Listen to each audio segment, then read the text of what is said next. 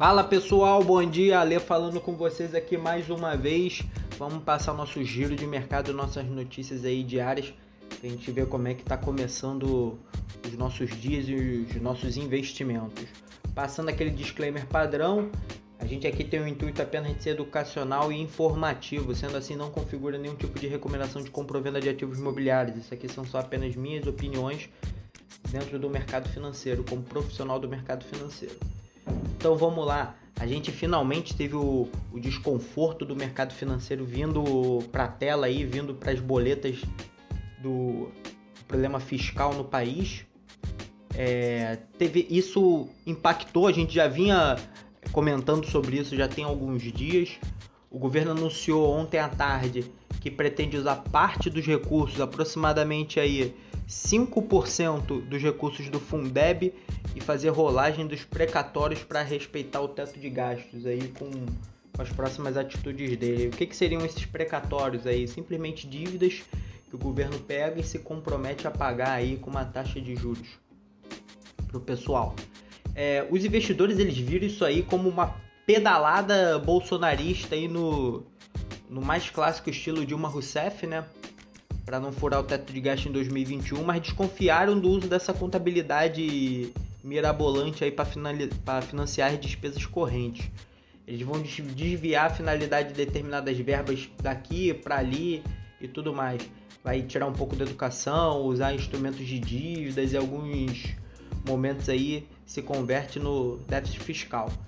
Isso tudo pode provocar uma controvérsia jurídica, vai dar bastante estresse dentro do país, mas o fato é que o presidente ele tá gostando desse cenário aí um pouco mais populista, né?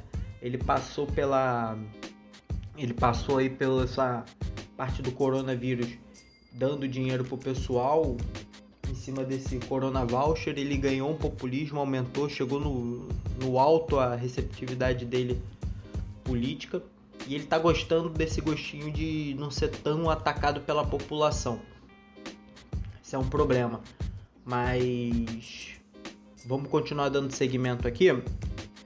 O hoje vai passar o vou enfiar para a proposta de orçamento de 2021, né? Vai ser o destaque do dia, especialmente aí na parte relativa à criação do imposto sobre transações digitais, a, algo semelhante entre aspas aí a nossa antiga CPMF e uma possível tributação de dividendos. Então aquele pessoal que está ingressando na bolsa 2020, final de 2019 porque acompanhou o vídeo do seu blogueiro favorito lá, falando sobre você ter uma renda passiva e viver de dividendos, pense que isso aí pode impactar agora nos seus cálculos futuros. Então vale a pena ficar atento nas próximas andadas aí. A agenda econômica vai sair dado de inflação e GPM de setembro.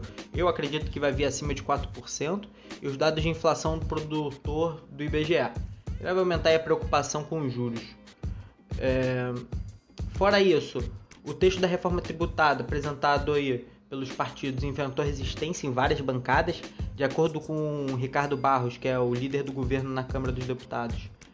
Ele disse que vai construir alternativas para a maioria, que garanta a maioria de pelo menos 340 votos, o que ele não tem hoje, seriam os votos necessários para aprovar a proposta na casa, né? Diante desse impasse aí, a tendência é que a votação do veto de desoneração da folha de pagamentos que vai ser prevista aí para votação para quarta-feira, amanhã, seja mais uma vez adiada. Que a gente sabe como é que funcionam as coisas no Congresso. Se você não tem certeza que vai aprovar, eles ficam empurrando com a barriga até as articulações políticas serem fechadas. É, falando um pouco desse renda cidadão, né? durante a fala do Ricardo Barros aí, ele garantiu que que as partes não vão impactar na, na criação do renda cidadão. O programa vai ser financiado já martelado aí pelo Fundeb com rolagem de dívida, que essas rolagens de dívidas aí o Bolsonaro ele anunciou um consenso de, de, que pode ser que isso seja mudado. Há quem diga aí que o governo pode mudar de ideia e abandonar as rolagens desse precatório, de modo que vai manter o compromisso fiscal e tudo mais. É, o, eu, eu não vejo isso com, bom, com, bom olhos, com bons olhos o, o cenário ficou meio turbulento, ficou meio esquisito. A gente não sabe até quando o presidente ele pode seguir com, com essa tomada aí, querendo favorecer o eleitorado dele, que a gente vê claramente agora que ele está focando aí nas eleições de 2022, né? Tá inclinado com Centrão e tudo mais. Voltando de fato ao mercado, é, esse temor aí com o futuro das contas públicas prevaleceu. Eu digo que a bolsa só não caiu mais porque a gente teve a puxada do mercado lá fora. O mercado lá fora tava com um viés bem legal, tava com uma, um cenário bem positivo. É, fica, o, os mercados ficaram animados aí com os dados econômicos mostrando recuperação na China. As ações do banco subiram muito depois que uma seguradora Pinhan anunciou interesse no HSBC. Os índices de Nova York subiram em mais de 1,5%, puxado pelas ações de tecnologia. Nasdaq subiu bastante. É...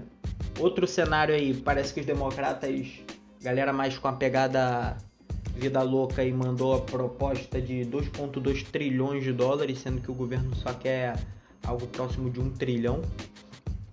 Então, parece que eles vão tentar empurrar isso um pouco mais para frente. Voltando aqui falando sobre o nosso mercado local, sobre o Ibov, é, as ações da gente recuaram bastante, poucas ações se, se mantiveram em alta ontem.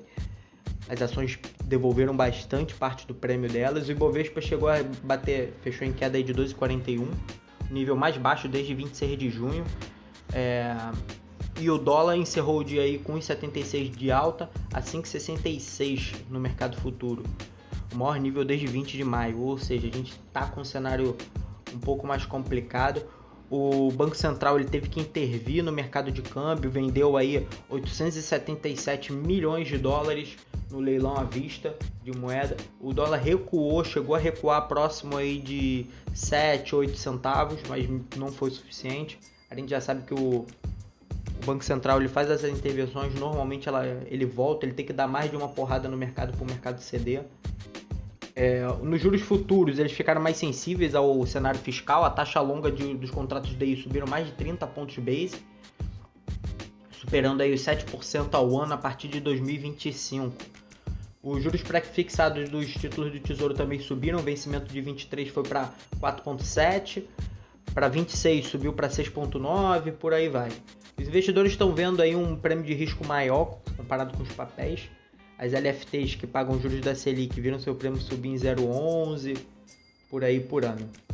Então é um cenário de. A gente está com um cenário de cautela. Está com um cenário de cautela. A, a tendência é não melhorar essa situação, não no, no curto prazo, aí dentro de algumas semanas. Bom, é, destoando um pouco desse mercado negativo, a Embraer aí liderou os ganhos percentuais do Ibov, né, teve alta de quase 4%, valorização das ações desde setembro, comecinho de setembro. O por quê? Teve alguma notícia importante em Embraer? Não, simplesmente as pessoas estão caçando o que está barato no mercado, o que já estava muito descontado. Além dela, a gente teve mais quatro papéis só do índice, dentro dos quase 80 papéis, 77 papéis, só quatro tiveram positivo: Santander, IRB e Banco do Brasil. O, no radar, os bancos estão repercutindo alta do volume de crédito de agosto e o relatório do Bank of America, que levou o Santander de neutra para compra e o Banco do Brasil para compra. Dentre as quedas aí, a gente teve Indux, Notre Dame e Minerva puxaram as perdas no índice com mais de 5%, JBF e a nossa BR Food, os nossos frangos e carnes, também caíram mais de 4%. Os papéis reagindo com a notícia que a China talvez tenha uma meta de longo prazo aí de atingir 95% de autossuficiência na carne suína, o que é ruim para a gente, já que a gente exporta muita carne para eles. De acordo com o documento do Conselho Estatal, citado lá pela Bloomberg, né? É, ingressou na B3 ontem. É, o Melnick, que ingressou na B3, fechou com baixa de 1,7%. Temos algumas ofertas públicas iniciais aí, que eu acho que está no exagero de oferta pública inicial. O mercado, quando começa a ficar muito animado ter muita oferta pública assim, é um sinal aí que a gente pode começar a botar alguma coisa no bolso aí, que o mercado pode ter chego no seu pico, num pouco de exaustão. É, a Cosan vai pedir o cancelamento do pedido de IPO de uma controlada dela com PES. Fora isso, o que, que a gente tem? Estados Unidos, a gente tem um cenário muito bom nos Estados Unidos que vai gerar volatilidade. E o que, que é? é debate político. Debate político aí, o, o risco para o mercado global, eles continuam com o avanço da pandemia, né? Tem que ressurgir aí na... que está ressurgindo na Europa, uma segunda onda. Obrigaram vários países a retomar as medidas de isolamento social e tudo mais. Outro risco vai dessa eleição americana vai ser com os investidores analisando o impacto sobre o eleitorado da estratégia do presidente, indicando a juíza conservadora aí, Amy Coney, para a Suprema Corte. Coisa que a outra ministra não a outra juíza falou que não queria que ele indicasse antes das eleições, que ele ia colocar provavelmente alguém dentro da panela dele. A decisão pode estimular a participação no grupo de conservador, dentro tanto quanto dos democratas, né? é, ao contrário da indicação. A jogada do Trump também pode aumentar a expectativa aí do primeiro debate eleitoral com o candidato democrata, o Joe Biden. Amanhã à noite deve abordar também as revelações aí que o, o Trump não paga imposto ou pagou pouquíssimo imposto nos últimos anos. É, eu acredito que o Biden vai vir com, com esse viés aí discutindo, colocando isso em pauta de uma forma um pouco mais agressiva aí como se o presidente não, não pagasse imposto, estivesse dando pernada no país. Bom, eu acredito que isso vai gerar volatilidade. É sempre bom essa, esse momento de debate eleitoral. É um momento que a gente fica muito atento porque que está acontecendo dentro do mercado. No mais, galera, é isso. Já chegamos aí um pouco mais dos nossos 10 minutos. Vamos tentar baixar um pouco esse tempo aí para ficar mais fácil para vocês ouvirem. Tá ok? No mais, temos isso de notícia para hoje. Cautela prevalece ainda dentro dos mercados. Eu continuo com viés positivo. Eu acredito aí que é, a bolsa acima aí desses 90 mil pontos é oportunidade para gente. Mas de olho nas eleições, que caso a gente tenha uma reviravolta aí, o atual presidente dos Estados Unidos caia, é, algumas coisas a gente vai ter que mudar no nosso viés aí. A bolsa pode realizar um pouco mais grosseiramente ok? Tendo dito isso, bom dia, bons negócios para todo mundo.